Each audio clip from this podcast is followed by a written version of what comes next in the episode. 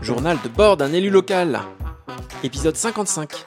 L'énergie renouvelable citoyenne, partie 3. L'éolien dès demain. Avec Blaise Watt et énergie partagée.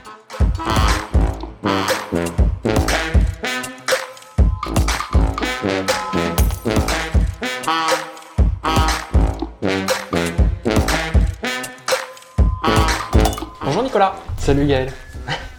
Nicolas, on est euh, au domaine de Moncy.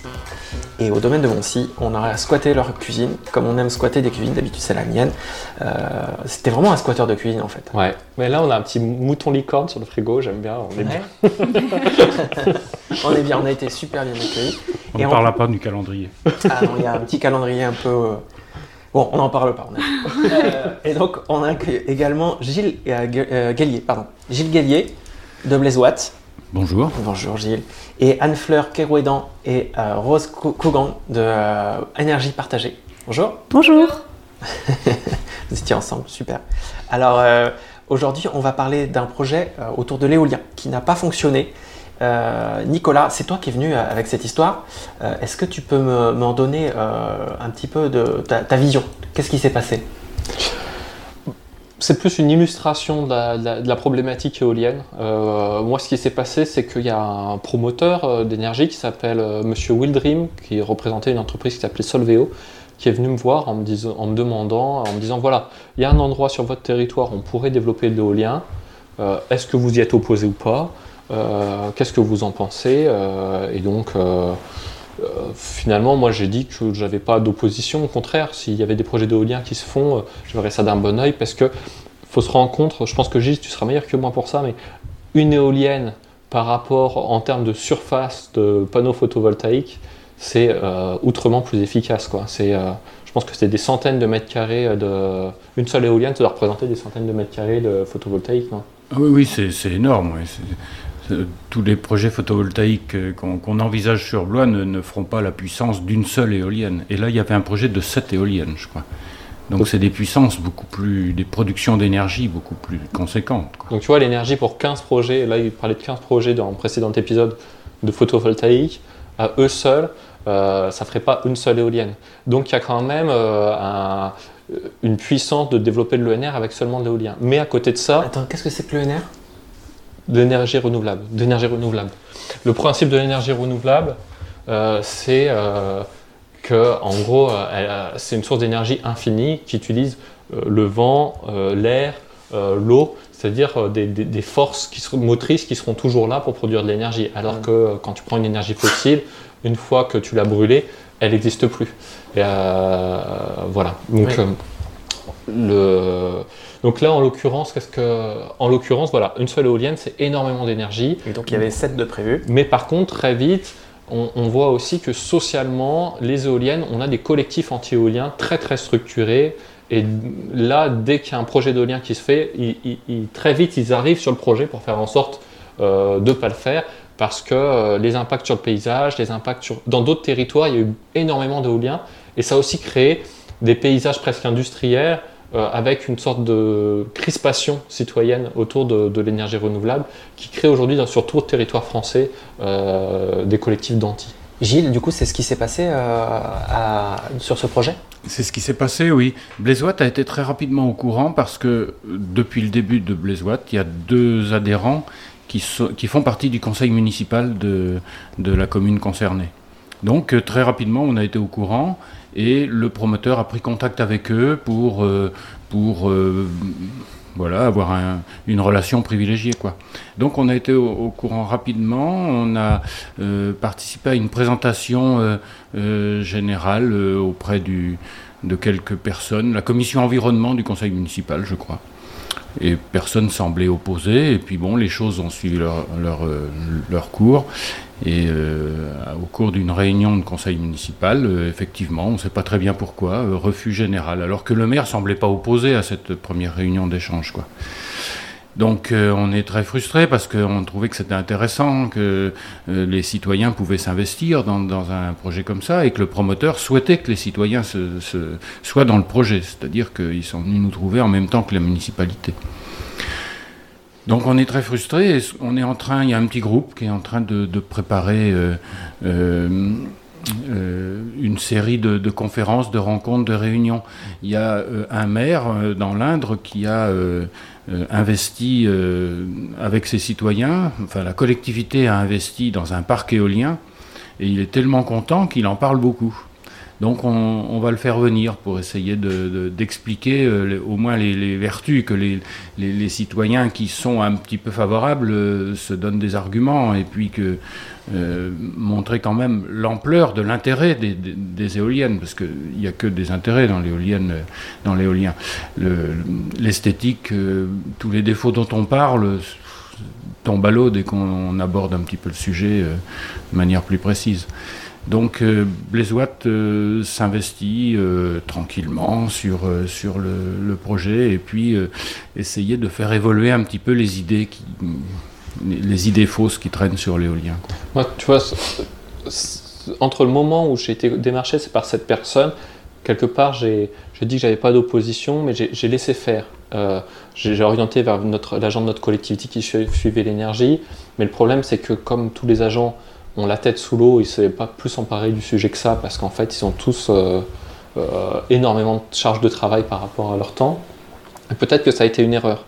Euh, de bah, moi-même étant pris par mes dossiers, j'ai jamais pris le temps d'aller voir le, maire pour en discuter avec lui. Et en fait, un jour, le maire a, eu vent de ce projet parce que le, promoteur éolien avait commencé à discuter avec les propriétaires du foncier et du coup, euh, c'est tout de suite parti auprès des collectifs anti-éoliens qui tout de suite ont mis des papiers dans toutes les boîtes aux lettres. Et je pense que euh, à un moment donné, mon rôle, ça aurait pu être de faire de la pédagogie, mais je pouvais pas. Mais il faut pas non plus que je sois celui qui impose à un maire de mettre de l'éolien. C'est-à-dire que l'agglomération, c'est la coopération de tous les maires, et non, et c'est pas une, une entité au-dessus qui impose ses volontés aux maires. Donc c'est pour ça, moi j'ai dit aux promoteurs, je suis pas contre, mais c'est euh, au conseil municipal de décider, de se prononcer, parce que je ne dois pas décider à la place des gens qui vivent sur le territoire. Tu vois ce que je veux dire? Et les, et les, collectifs citoyens, ils servent à ça. C'est-à-dire c'est aussi des gens qui vivent sur le territoire et qui vont pouvoir discuter directement, euh, et les conseils municipaux, avec les promoteurs sur ce qu'ils font, que le projet est acceptable ou ne l'est pas d'après eux. Et je pense que c'est un peu ça... Euh, en ça que c'est intéressant de travailler avec des collectifs citoyens, c'est que c'est eux qui vont travailler en bonne intelligence pour pouvoir dire ça, ça j'accepte, ça que j'accepte pas. Et puis si on a la main, peut-être qu'à certaines heures on peut couper les éoliennes. Ou euh, quand on a la main euh, sur le projet lui-même, ça permet aussi de, pouvoir décider de l'implantation, de pouvoir décider. Peut-être que énergie partagée, vous avez des exemples comme ça de projets qui ont réussi parce que grâce à une gouvernance citoyenne. Je ne sais pas si Yann Fleur, tu as des exemples comme ça. Alors, ben, Gilles, tu nous parlais du projet de, Saint-Georges-sur-Arnon avec euh, donc le maire Jacques Pallas, la communauté de communes euh, et Énergie Partagée Investissement qui ont permis de monter ces éoliennes. Et les, riverains de ces éoliennes euh, ben, n'ont pas de problème, il n'y a pas de, soucis, de bruit, de, de, baisse de la valeur foncière de leur maison. Euh, et, c'est un, voilà, un constat, ça s'est bien passé. Il y a d'autres projets en, Pays de la Loire qui, qui, se passent bien, qui appartiennent aux collectivités, aux citoyens. Euh, et la plupart des projets, c'est quand même des projets qui sont hybrides avec un partenaire privé qui va avoir des facilités euh, pour monter les projets parce que c'est leur métier, ils savent faire, ils ont les financements pour. C'est des projets très coûteux. et, mais qui vont être en, euh, vont accepter, finalement, vont aller vers euh, le, le, partage de gouvernance avec les acteurs locaux qui sont les collectivités et les citoyens. Et euh, donc il y a un projet au sud de l'Indre-et-Loire avec un collectif de citoyens qui sont aussi des élus locaux, qui eux sont pour le développement de l'éolien, qui voient un intérêt et qui se disent que de toute façon, euh, ces éoliennes, ces projets, ils existent. Et au bout des recours, s'il n'y a pas de motif valable euh, à leur euh, implantation, au bout des recours juridiques qui s'opposent à ces projets, eh bien, ils auront lieu. Et si le territoire, les citoyens, les collectivités n'ont pas euh, de part dans cette gouvernance, bah, ces projets auront lieu hors sol et les décisions techniques vont, euh, vont, pas, vont pas, pas, forcément favoriser euh, bah, le, le, minimum de, de problèmes de, qui pourrait y avoir autour de ces projets. ni la biodiversité, voilà. Il y a quelques années, les projets éoliens, ils étaient toujours bien vus. parce qu'on se disait, voilà, c'est peu impactant, c'est euh, c'était presque valorisant, mais je pense que euh, une des problématiques qu'il y a pu y avoir entre temps, c'est que les, gens qui habitaient sur place, ils avaient les impacts paysagers, visuels ou autres, mais pas les intérêts parce que ça rendait pas l'énergie moins chère, parce qu'ils n'avaient pas de et donc, euh, ouais, c'est ça, l'intérêt n'allait que vers le promoteur privé qui, lui, touchait l'argent de ça. Et remettre les citoyens ou les habitants dans le projet, ça leur permet de ne pas avoir que les impacts, mais aussi l'intérêt. Après, il y a peut-être des arguments qui s'entendent sur la biodiversité ou sur le fait que ça clignote la nuit et que ça gêne ou sur des cônes de visibilité par rapport au patrimoine. En tout cas, on peut être pour ou contre, mais disons que souvent les arguments, c'est ça. Est-ce que, est que, le fait d'avoir du, citoyen, ça permet de dépassionner le débat et de réussir à discuter des questions de biodiversité, des questions de paysage pour trouver des solutions communes? Est-ce que vous pensez que ça peut être une solution? Oui, bah, évidemment, à partir du moment où on recrée de la confiance, où on met euh, tout le monde autour de la table pour discuter des solutions, parce qu'il y en a toujours des solutions, à ce moment-là, forcément, euh, forcément, ça résout les problèmes. Gilles Que ce soit des des, gros financiers, des grosses sources financières qui viennent investir et qui gardent la, plus-value pour eux, je pense que c'est un des arguments qui freine les décisions des, des, collectivités.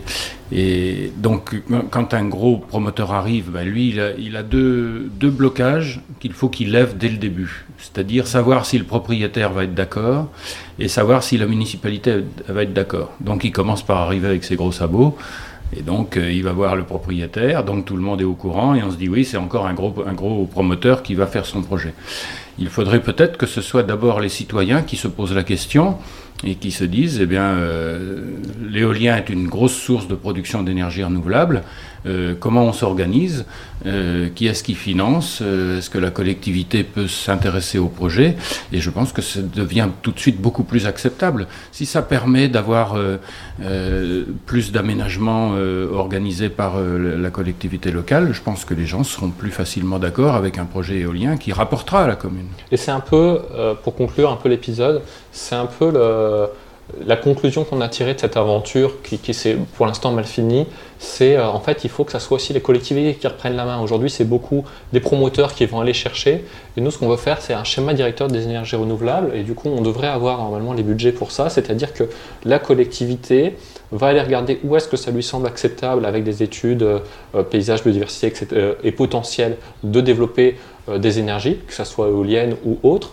Et puis après, on va faire aussi le tour des communes pour aller voir où est-ce que les maires sont moteurs, où est-ce que les maires ont envie, ou les, ou les citoyens. Ça nous permet derrière d'avoir un plan d'action pensé sur plusieurs années en fonction euh, voilà, de social, paysage, potentiel. Et puis, euh, et je finirai là-dessus, il y a aussi euh, tout, le, travail avec les entreprises aussi qu'on veut lancer parce que typiquement sur le photovoltaïque, si on ne veut pas aller sur les, sols agricoles, on va plutôt aller sur les, parkings avec des ombrières. Et ça, c'est quelque chose aussi qui se développe très, très fort en ce moment. Et je pense que ça pourrait être le sujet d'un nouvel épisode sur le lien entre monde économique et production d'énergie renouvelable. Entre quoi? Le, lien entre monde économique, les entreprises et la production d'énergie renouvelable. De plus en plus, les entreprises, tu vois, guerre en Ukraine, augmentation des coûts, elles s'emparent de la question de produire des énergies renouvelables, ce qui n'était pas le cas avant, et là, elles deviennent très proactives, et je pense que c'est une occasion à saisir. Tu as des exemples euh, en tête là? Oui, j'ai Procter et Gamble qui voudrait être complètement autonome en énergie euh, et qui investit énormément chaque année. Euh, Poulain serait intéressé pour travailler avec eux. Et puis là, par exemple, sur Leclerc, euh, ils veulent couvrir tout le parking de Leclerc en ombrière. et donc, ils seraient à, plus de 50% autonomes en énergie. Mais ça veut dire couper les arbres. Donc moi, c'est encore une fois au combat biodiversité énergie. Et donc moi, j'aimerais bien, par exemple, travailler sur est-ce que la collectivité peut pas cofinancer des projets d'ombrière sous conditionnalité, qui a aussi un volet biodiversité, notamment sur la gestion des eaux de pluie, euh, qu'on travaille, euh, que l'eau qui est récoltée par les ombrières s'infiltre sur site plutôt que d'aller tout à l'égout et qu'on en profite pour faire des zones humides ou des zones favorables à la biodiversité, parce qu'il n'y a pas que les arbres qui peuvent être favorables à la biodiversité, ça peut être des plantes aquatiques, des arbustes. Euh, voilà, ça permettrait de gérer l'eau, de gérer la biodiversité, de gérer l'énergie en même temps. Et je pense que la collectivité, elle doit servir à ça, penser les différentes problématiques ensemble ça permet de mettre en évidence que la solution la plus simple pour mettre des panneaux photovoltaïques, c'est quand même les toitures. Là, il n'y a aucun impact sur euh, la biodiversité. Euh, les arbres qui gênent, c'est quand même des grands arbres, il faut qu'ils soient loin.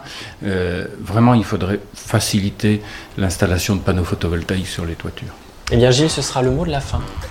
Merci beaucoup d'être venu nous parler de tout ça au domaine de Moncy. Et puis, ben, à une prochaine fois pour parler de tout ça. Merci beaucoup. Au revoir. Au revoir. Au revoir. Au revoir.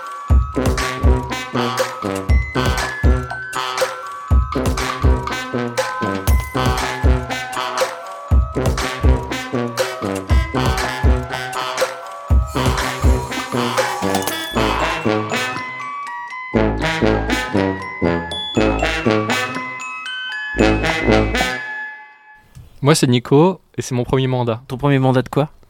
Je suis vice-président d'une agglomération et coprésident d'un groupe écologiste à Blois. Eh ben moi je suis Gaël, on est potes et tu m'as proposé de raconter tout ça dans un podcast. Un journal de bord qui témoigne de ma vie politique au fur et à mesure que je la découvre. Ah c'est pas mal ça. Alors on, on en a déjà fait 50 des épisodes, on- vous pouvez les retrouver sur toutes les applis de podcast, genre Deezer, Spotify ou Apple Podcast. J'espère que vous serez nombreux à nous écouter. Ouais. Et puis n'hésitez pas à venir m'en parler pour qu'on s'améliore encore. Ouais, et réécouter nos aventures. Ciao Ciao